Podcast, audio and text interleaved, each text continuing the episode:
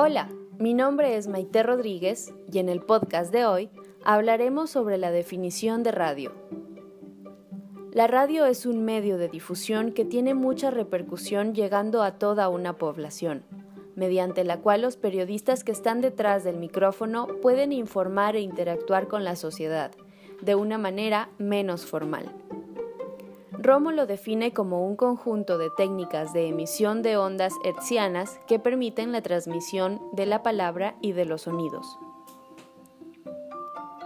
La radio es considerada como un aporte, tanto para la reconsideración de temas mediáticos como de las relaciones con el poder. Así lo señala Berlín, quien además menciona que en la difusión del mensaje está el arte universal del lenguaje como mecánica en el eje de muchas situaciones.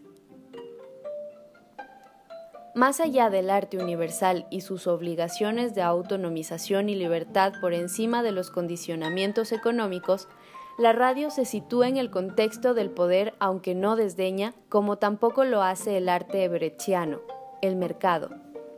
Entonces, la utopía sería posible en el momento en que la radio fuera voz de todos, expresión interesante de todos los intereses del pueblo y esfera del diálogo y el debate de los asuntos públicos, ya que puede enfrentar productores con consumidores, políticos y ciudadanos, artistas y empresarios haciendo mensajes valiosos que sean vendibles, intercambiables en cualquier situación.